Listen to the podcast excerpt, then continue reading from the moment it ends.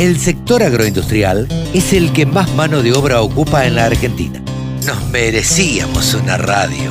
www.laradiodelcampo.com Javier Lauría, el periodista del sector ovino, está ahora en los micrófonos de la Radio del Campo. Hola Javi, ¿cómo te va? Buen día.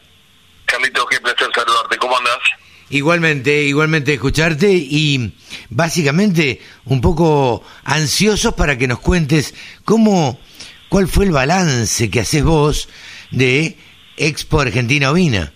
Ah, Básicamente, contanos un poco las razas, cómo se sintió la gente, el pulso que le tomaste vos. Bien, bien. La verdad que fue, en muchos aspectos fue un, un momento espectacular para la, la especie, iba a decir raza, para la especie ovina en cuanto a la posibilidad de tener su propio Palermo. Eso es bueno.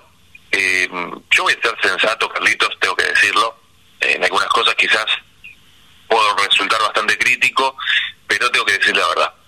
Eh, por un lado, bueno, eh, lo lindo fue, por ejemplo, la llegada del primer animal que estuvimos ahí cubriéndolo fue Maniquí, una hembrita, una borrega, ya oveja podríamos decir, que fue la primera que llegó de la raza Dorper, White Dorper, y la verdad que eso marcó un momento y es importante darle trascendencia a este tipo de eventos porque, bueno, así como se hace con los bovinos, a mí me pareció que era oportuno hacerlo con los ovinos y eso fue uno de los hitos importantes. Eh, Me parece a mí presencia de- o, sí. o se sintieron, se sintieron como, como, lo- como los bovinos, los criadores, Sí. digo. Y era la idea de alguna forma porque tenían el protagonismo. Había lo único co- lo único que había adicional en la rural era la expo de equinos de caballos criollos, así que la gente que iba iba por uno o por el otro y eso fue importante. Contame respecto de los criadores, ¿se quedaron conformes? ¿Vos charlaste con ellos? ¿Estuviste los tres días ahí?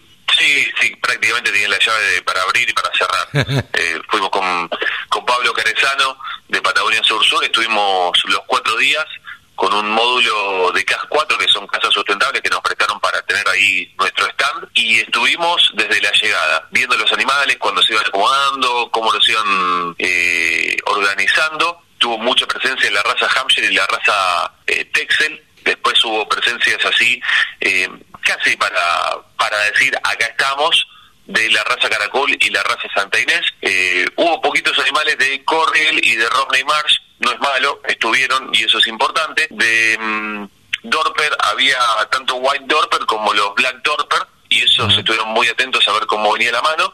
Y hubo un par de... mm, ahora se me están borrando de la cabeza Lincoln, hubo un ejemplar de Lincoln. Decime. En cuanto al termómetro eh, del remate, la verdad que fue un remate muy frío, muy frío. Se vendió en cinco cuotas, pero se vendieron yo creo que una quinta parte o una sexta parte de los lotes presentados. Ah, Eso mira. lo tengo que decir específicamente. Eh, no había tanta gente que quiera comprar, porque, y eso le terminó dando un marco más de eh, exposición regional, eh, no algo tan nacional. A mí la verdad que me eso me dejó con un gusto amargo en la boca. Eh, siento que te, te decepcionó un poquito, ¿no? Porque Sí, algunas cosas ahí no, no anduvieron. Qué raro, porque los remates de, de- del interior, a ver, sacame, sacame vos de esta duda, ¿los remates del interior andaban mucho mejor que este o no? Sí, pero tiene que ver mucho con el tema del streaming, porque cuando vos ya organizás por el streaming y la gente sabe que vas a rematar a través de esa vía, eh, está más atenta. Acá había dos transmisiones, la que estábamos haciendo con Pablo Carezano y la transmisión oficial. Y mm, no tuvo tanta gente conectada, porque si no, aunque sea hubieran comprado a distancia. Es importante el tema de la compra de ejemplares en las exposiciones, porque trae- o sea, pasaron todo lo que es la admisión de una exposición y pasaron también lo que tiene que ver con eh, la revisión sanitaria, o sea, son animales muy interesantes, en muy buenas condiciones. El animal que se vende que pasó por exposición eh, va con otra, con una libreta, por decirlo de una forma, bajo el brazo o bajo la pata. ¿A vos te queda la sensación, la que me queda a mí, es que hubo poca difusión? Eh, Del, yo conozco... del remate No, puede ser. no solamente del remate, sino de la exposición. Ah, yo hablé con varios colegas que hacen periodismo no agropecuario. No tenían idea de la Expo Argentina Ovina. ¿Qué es eso?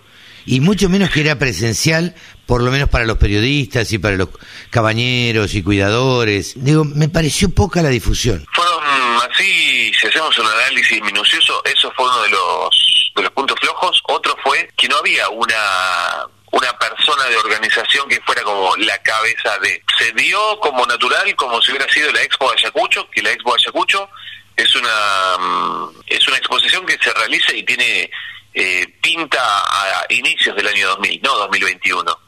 Para decirlo de esta forma. Yo voy a ser totalmente sincero con esto. Me, me, pareció, y esto también me lo dijeron varios, que faltaba alguien de organización que estuviera, eh, faltaba instrucción desde el punto de vista de prensa, o sea, no, no había alguien que, que manejara la prensa desde la organización como para enviar gacetillas y algo así.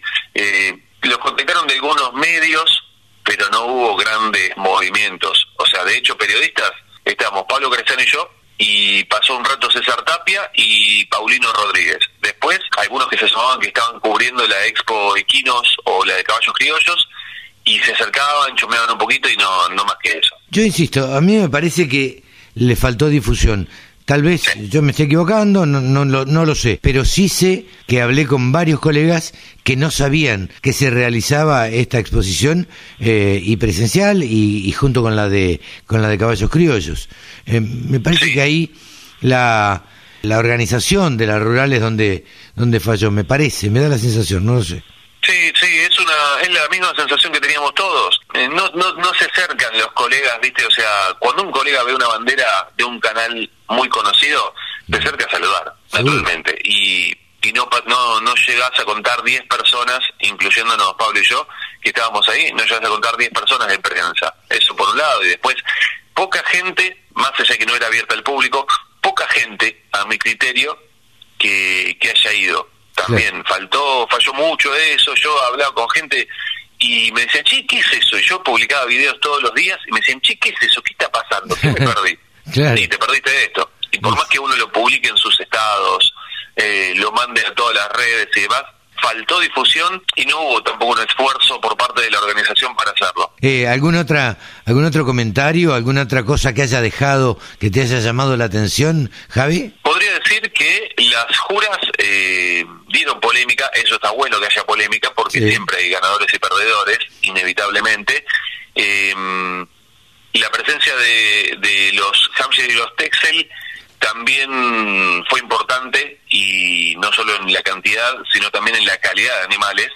En los Hampshire es muy difícil jurarlos porque hay los animales que terminan siendo los que los que van a la final es tremendo, es tremendo como como les cuesta porque son muy similares o muy destacados todos. Y algo que fue sorprendente eh, y que nadie lo esperaba, surgió como idea de una raza y después lo trasladaron al resto es la elección del campeón supremo, eh, sin distinción de sexo. Esto se venía implementando en Merino, el campeón supremo, pero se hace en Merino con media lana y lana entera. Se hace habitualmente en las exposiciones de febrero y tiene que ver con la, la esquila preparto y la posparto. Y así básicamente es como se define la media lana y la lana entera para las exposiciones del sur. Pero acá se elegía el campeón supremo sin distinción de sexo, que era el resultado de la elección entre el gran campeón macho y la gran campeón hembra de cada raza. La verdad que suena eh, interesante esto, por lo menos sale de lo común, ¿no? Sí, sí, eso creo que mm, esa distinción también daría una valorización mejor para los remates. Eh, esos animales quizás tendrían que tener como un plus, pero tampoco se notó porque los remates estaban fríos. No es una, no es, eso no es culpa de la firma martillera hay varias cosas ahí, o sea, adicionales a lo que veníamos hablando, pero la implementación de eso en otros países se hace, se hace ese tipo de elecciones de un campeón supremo o algo por el estilo y le da como otra fuerza a este tipo de exposiciones porque hasta ahora no se venía haciendo. Eh, cuando se hizo la primera elección fue como un wow, esta raza lo hizo y después te diste cuenta que lo hizo otra raza y lo hizo otra y eso estuvo bueno. Y como último yo te diría, es que no estaba pensada en la organización de la exposición en sí y el orden de las juras, no estaba pensada para la prensa y difusión, estaba pensada para la elección interna. Y eso para mí es un es patear al lateral, ni siquiera al córner la pelota. Cuanto más difusión tenga, mejor van a andar las cosas. Pensaba, dos preguntas me quedan por último para no robarte más tiempo, Javi.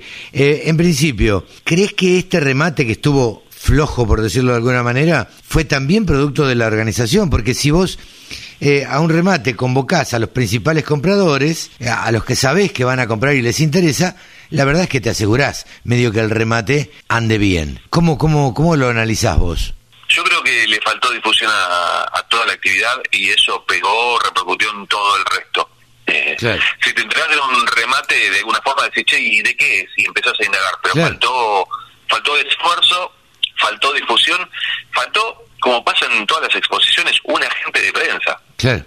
Sí, sí, sí. Y por otra parte, y por último, último, te pregunto, ¿la exposición fue el reflejo de los ovinos de la Argentina? En cuanto a calidad de, los animales presentados y, las cabañas que se presentaron, sí, pero fue un reflejo, un destello, nada más, porque le faltó.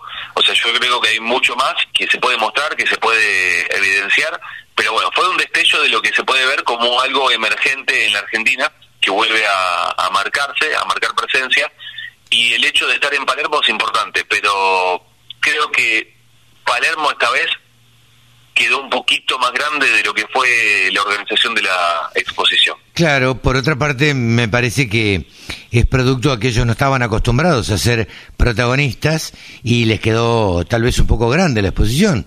Eh, Puede ser, Puede ser, puede ser eso, era la primera después de la pandemia, pandemia que no ha terminado, pero eh, en definitiva hacer algo presencial también este, en estos casos cuesta.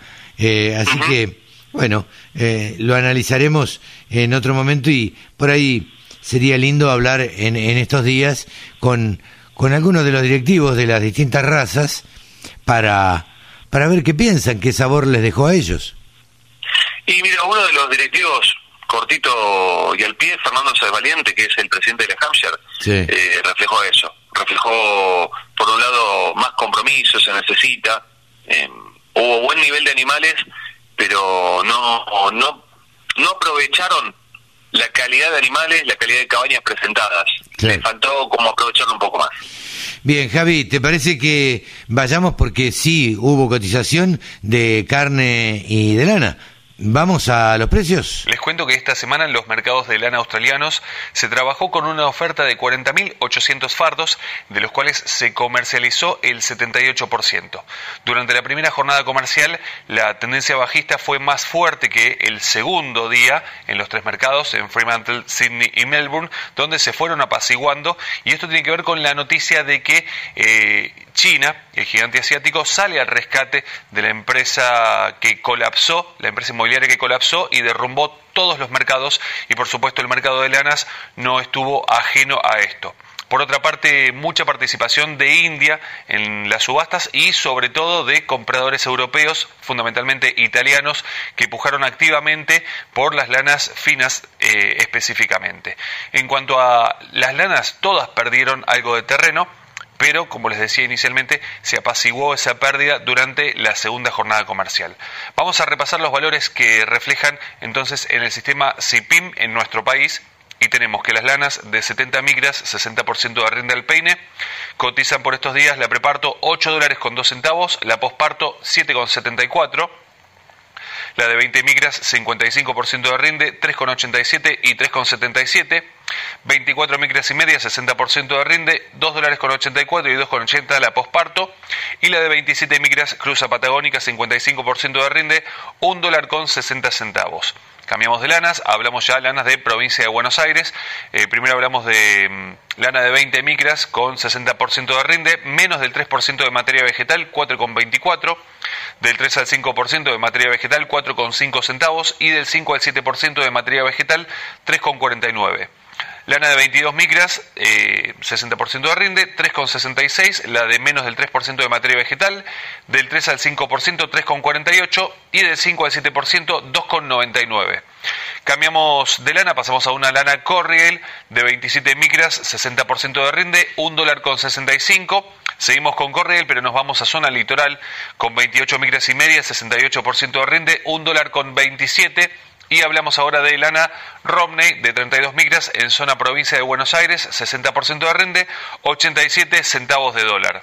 Para la semana próxima en el mercado australiano se espera una oferta en los tres mercados específicamente de 42.100 fardos. Cambiamos de tema.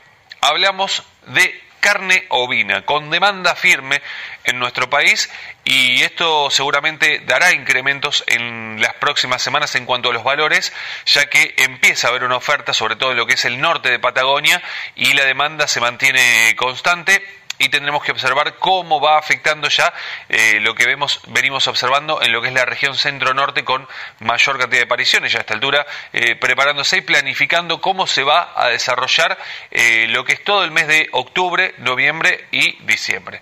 Vamos a hablar entonces de valores en región patagónica primero, con el adulto en 310 a 330 pesos el kilo, el cordero liviano 430 a 480, el cordero pesado 380, lo poco que se consigue, y el refugo, esto es eh, por cabeza tanto para faena como para invernada, 2.900 pesos.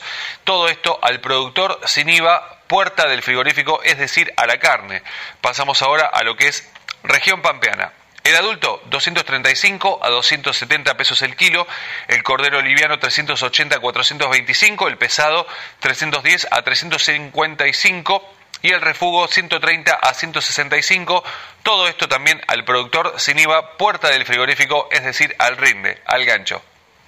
Y aquí finalizando este informe, quiero invitarlos a pasar por nuestro Instagram, que es arroba del sector ovinos, también por nuestro espacio en YouTube y por supuesto en internet ovinos.delsector.com.